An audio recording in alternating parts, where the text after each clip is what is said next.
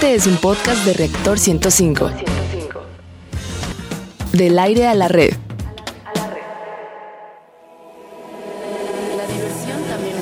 La diversión también es conocimiento. Radio Big Bang. Radio Big Bang. Ciencia y tecnología con Bárbara Esquetino y Leonardo Ferrera. Radio Big Bang. Radio Big Bang. Radio Big Bang. ¿Qué tal, Big Banianos? Bueno, pues antes de comenzar el programa, vamos a iniciar con nuestra acostumbrada pregunta. ¿En qué situación o momento prefieres escuchar música? En el baño. Escríbenos No sé, o llámanos. es el baño, no, no sé. Recuerda nuestras líneas de contacto. Más adelante leeremos tu respuesta. ¿Qué tal amigos? Es un gusto como siempre el saludarlos. Están en el lugar y la hora indicada. Esto es Big Bang Radio, donde la diversión también es conocimiento.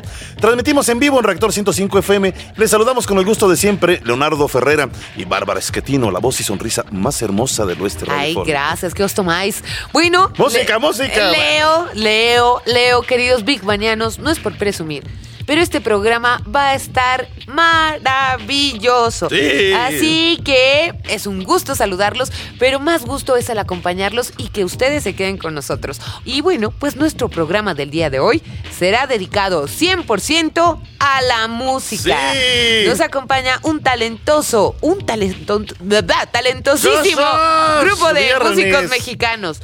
Tempora Vagantibus y Cronos Cantus. Son dos grupos y van a ver qué belleza van a estar aquí en vivo, en verdad. sí, ¿eh? sí, sí, sí. Es una sorpresa, ¿no? Y bueno, ¿cuál es el menú de hoy, Leo? En nuestra sección Exploradores del Infinito, dedicada al universo y su grandeza, hablaremos de la relación espacio o universo música. Oh, en la sección, Oh. sección, ¿eh? No sesión. En la sección Gigante Azul, dedicada al planeta Tierra y la importancia de su biodiversidad, hablaremos de cómo influye la música en el desarrollo de las plantas y los animales. ¿Son tan sensibles como los seres humanos? En nuestra sección Materia Gris, dedicada a los principales avances de los laboratorios y los principales proyectos tecnológicos, hablaremos de la influencia de la música en el cerebro. En la sección Construyendo Puentes dedicada a los grandes personajes de la historia y de los logros del hombre por alcanzar sus sueños, hablaremos de los genios músicos.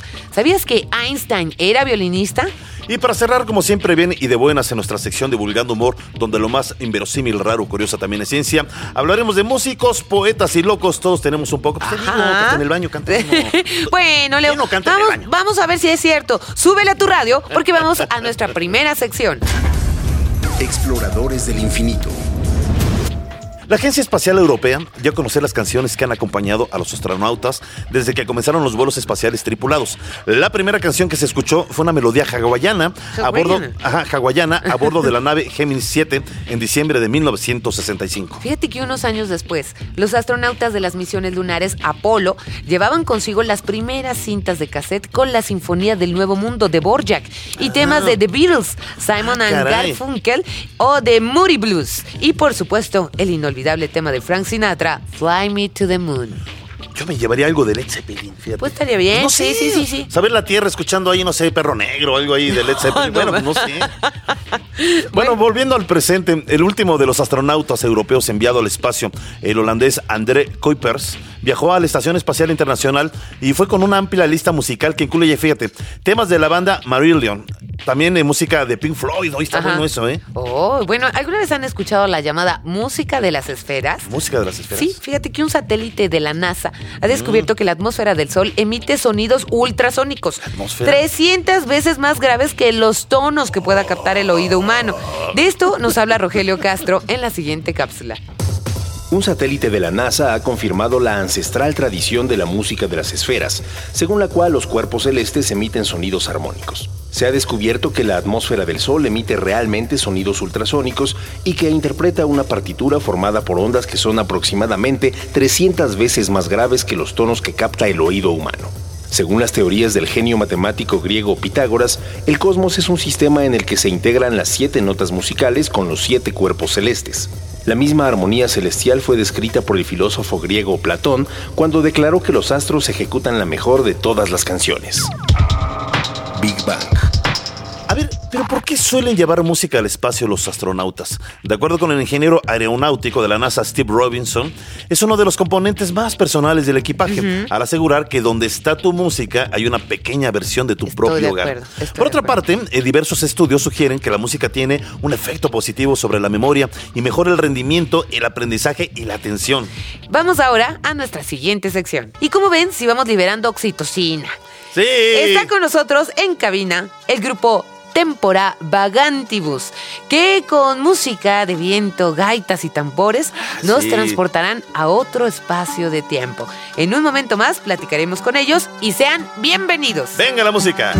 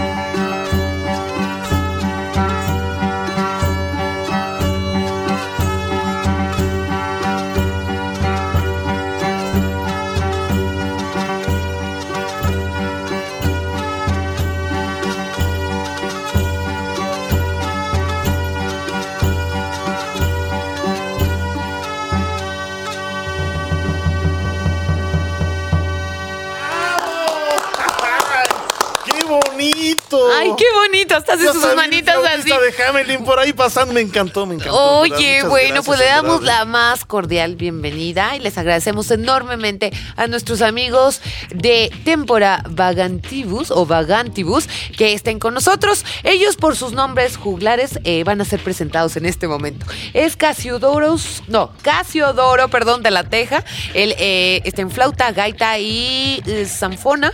Victoris de Aquilare en laúd y flauta y Pepenarius y Reverentus en eh, Daval turco y Buzoki griego. Y esta canción, ¿cómo se llama, chicos? A ver, ¿quién contesta? ¿Cómo están, chicos? ¿Cómo están?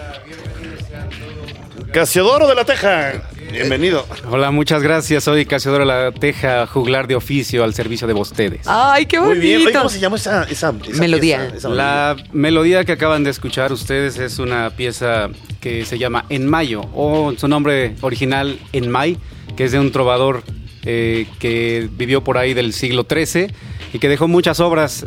Y pues una de ellas es esta canción que es muy bonita y es del recibimiento precisamente de que acaba de pasar ya el invierno y ahora hay que recibir el, buen primavera. clima. Ay, qué bonito. ¡Ay, qué bonito! A ver, ¿cuál de ustedes, mis queridos juglares, me quiere contestar esta pregunta? ¿De dónde viene ese gusto de explorar la música medieval, la música de los juglares? Pepenarius, venga, Va- venga. eh, Sí, Pepenarios y Reverentus. ¿Quién sabe por Venga. qué llevará ese nombre? Hola, gracias tal? por ¿Cómo venir, estáis? Pepenarios. Yo también soy medio reverento, Sí. sí. Yo sí me. Como que me siento por ahí. Bueno, eh, en particular, pues yo empecé con otras influencias desde el rock, eh, algunas fusiones, y hace algunos años pues fui convocado para integrarme a este maravilloso grupo y em- empaparme un poquito más de toda su magia, eh, introduciéndome al mundo medieval. Pero no hay muchos músicos eh, que tocan eh, música renacentista. eh. No, En eh, México, obviamente. Hay eh, eh, algunos grupos con los que nos consideramos los pioneros eh, en cuestión de, de la juglaría medieval en particular.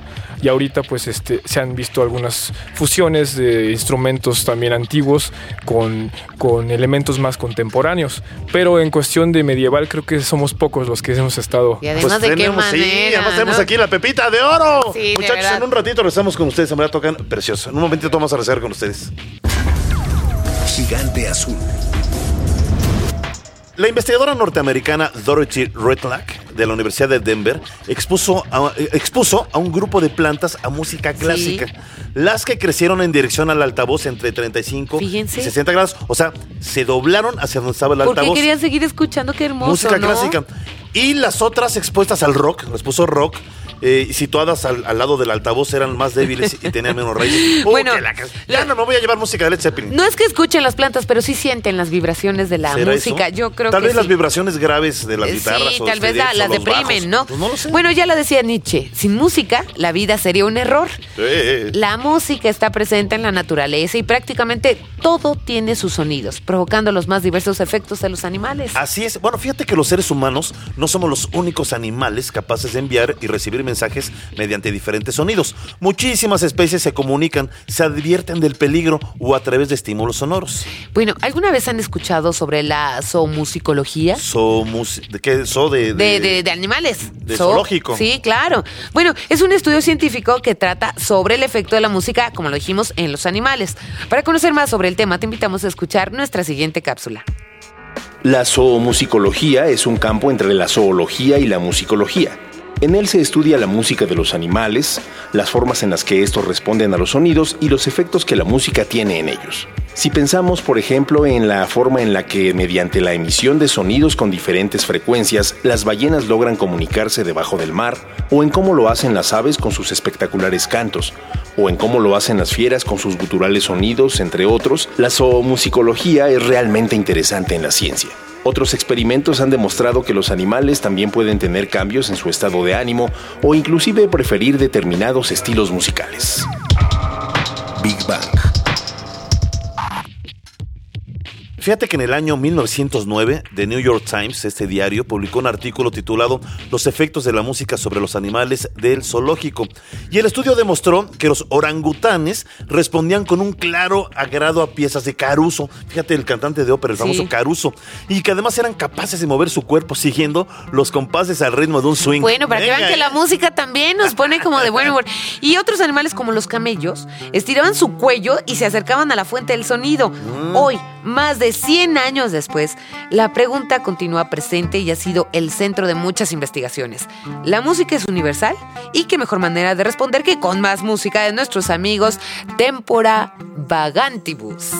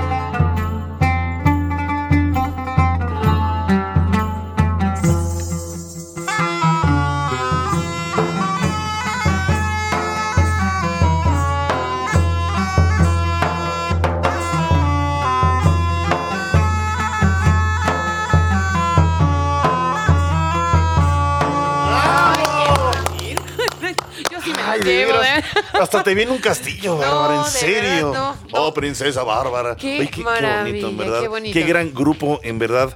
Tempora Vagantibus. Vamos a seguir platicando con Sí, ellos. exactamente. Y tenemos otra pregunta, a ver de cuál de sus integrantes nos quiere responder la siguiente. ¿Un músico nace o se hace? Por favor. Venga, su ¿quién es usted? juglar. Su nombre de juglar. Mi nombre es Víctor Ixacuelare para servir a usted. Gracias, gracias, gracias. Víctoris. De Aquilare, ¿verdad? Ajá. Muy bien. Nacen o se hacen. Pues realmente creo que es una conjugación, una conjugación de las dos cosas, ¿no? ¿En verdad? Sí, yo creo que eh, hay personas que nacen con talento y ya posteriormente lo van desarrollando. Y hay personas que simplemente tienen que trabajar duro para poder este, lograr eh, sus cometidos. Pero mi querido eh, Víctor, yo digo, eh, eh, ok, nacen y se hacen, pero interpretar instrumentos que no estamos acostumbrados, al menos en nuestro país, pues no es tan fácil, porque es, es explorar finalmente una música, instrumentos que no están aquí a la mano, no están en, la- Y en la esquina. no ¿me estás eh, música, bueno, con el oído, no estás acostumbrado a este tipo de tonalidades, Así es, etcétera. así es. Y tiene su complejidad ahí, ¿no?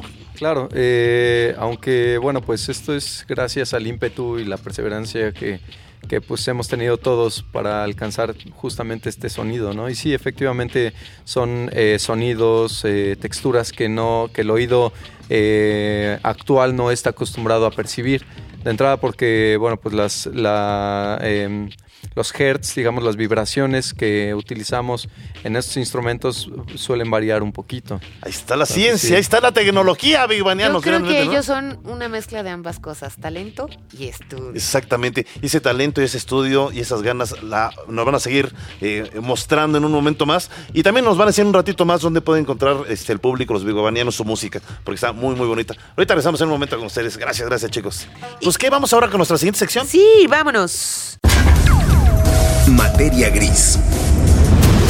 Pues fíjate que de acuerdo con los investigadores, la música afecta la química del cerebro.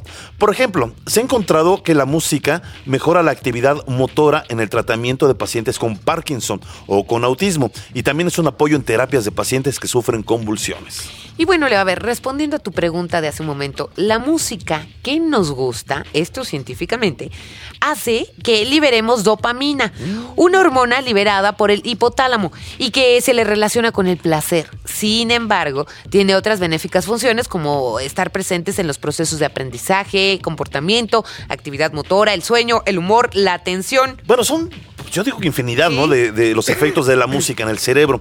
Con el tiempo de escuchar música se puede mejorar el aprendizaje también de idiomas y la creatividad. Pero también, a ver, Leo, la música también, eh, bueno, se ha demostrado que tiene efectos curativos. Por ejemplo, calma la ansiedad, disminuye algunos dolores y aumenta el optimismo. Y bueno, para conocer más, vamos a escuchar nuestra siguiente Ah, cápsula. bájala tu dopamina. ya. La música regula el nivel de hormonas relacionadas con el estrés. Fortalece la memoria y también el aprendizaje. La música también afecta la velocidad de las ondas cerebrales y recrea recuerdos. Un estudio realizado con infantes en Gran Bretaña demostró que los niños que tenían una educación musical de al menos tres años presentaban un incremento notable en su motricidad. También esos niños presentaron un mejor vocabulario, mejores habilidades en su lenguaje no verbal y su entendimiento de la información visual, distinguiendo con mayor facilidad las similitudes, las diferencias de formas y los patrones. Big Bang.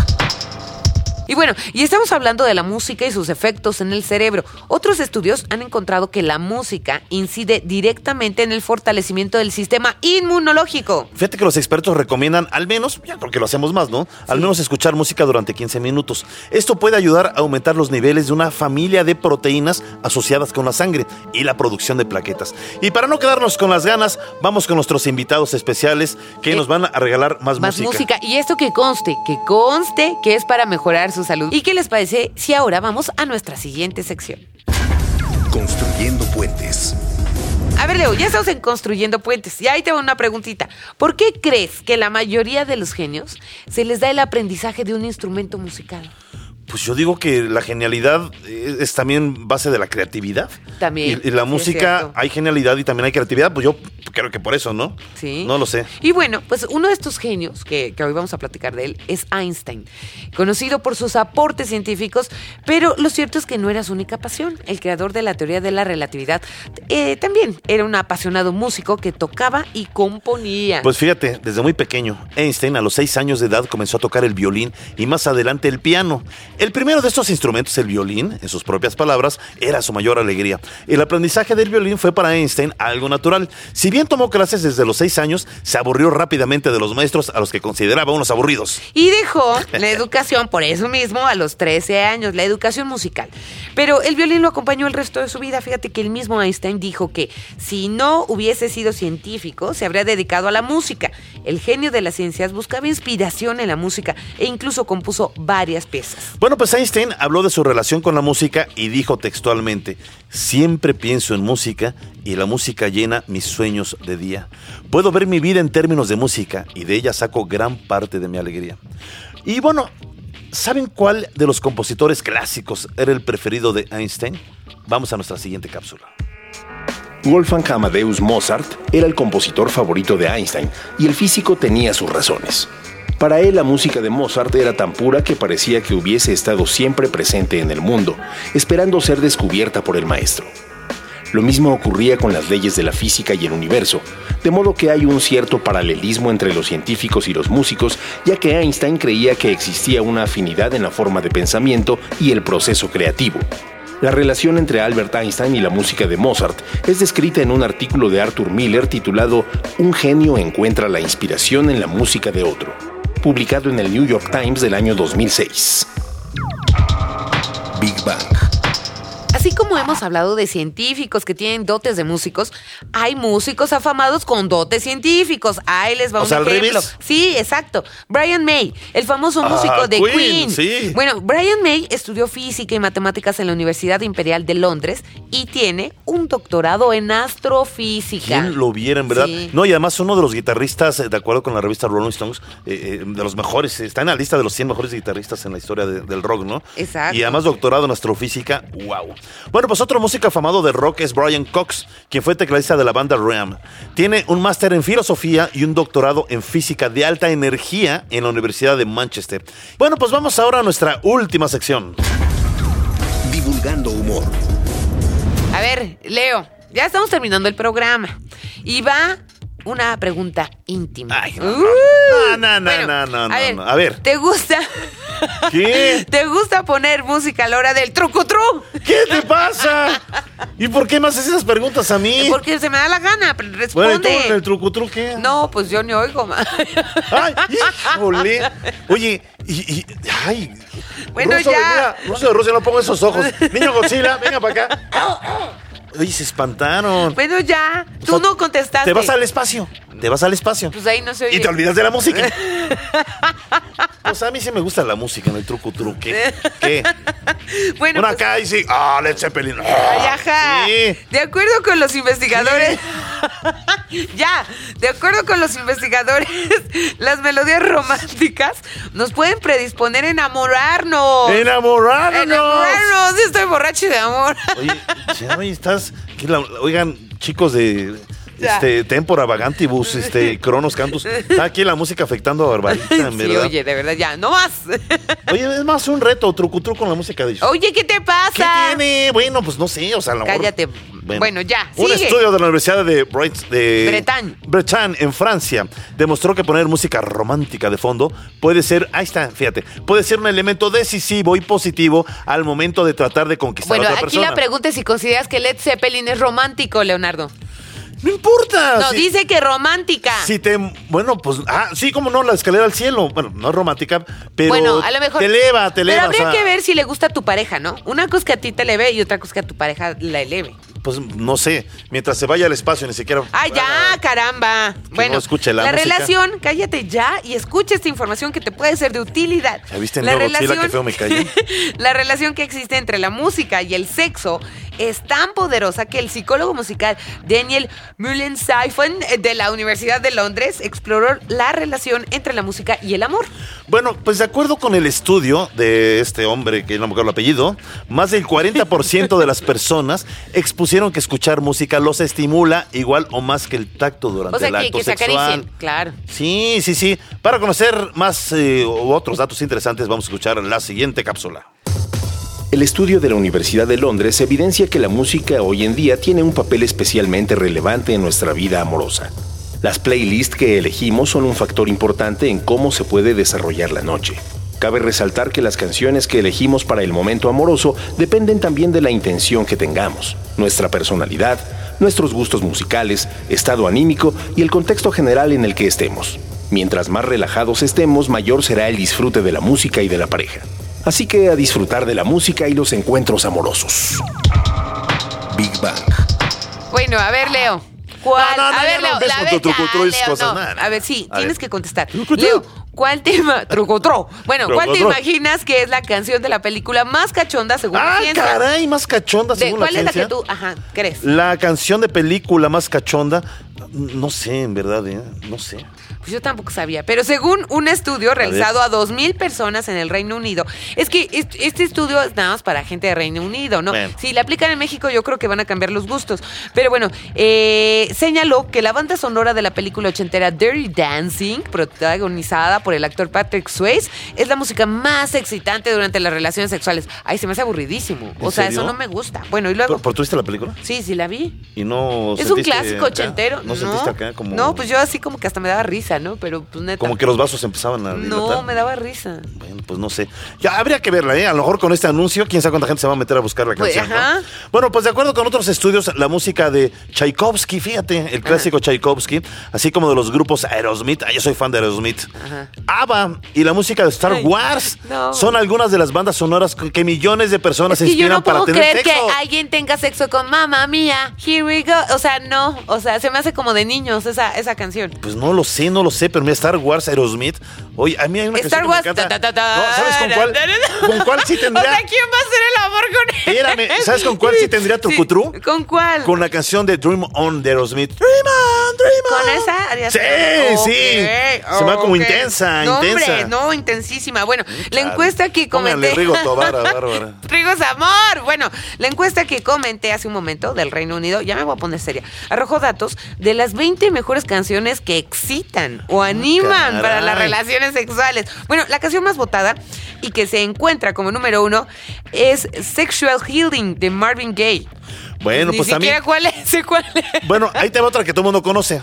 Cabe destacar a Bohemian Rhapsody. ¿Cómo vas a hacer el Rapsodia amor con Bohemia esa? de O Queen, sea, ahorita que ¿cómo hablábamos de Brian hacer May. el amor con él? Bueno, eh, bueno, es, es- es de acuerdo con los científicos, con los estudios que han hecho las 20 mejores canciones que excitan o animan para las relaciones sexuales. Ok. Y incluyen a Rapsodia Bohemia de Queen, que encabeza la lista de canciones, seguida de Sex on Ah, Fire Esa, esa sí se me hace más. de los Kings of Esa Lion. sí se me hace más. Esa me gusta, Angels, de Angels Robbie se me hace muy aburrida, pero bueno. que la canción. Pues entonces, ¿qué? Eh, bueno, ¿Qué te emociona para, ya. bueno, antes de despedirnos, vamos con... Esto sí se me hace, esto sí se me hace hermoso. Bueno, por eso, antes de despedirnos, vamos con algo cachondo. Bueno, no sé si cachondo. Hermoso, diría. Pero sí de mucha calidad con nuestros invitados, Cronos Cantus. Cantus. Gracias por estar con nosotros en Big Man Radio.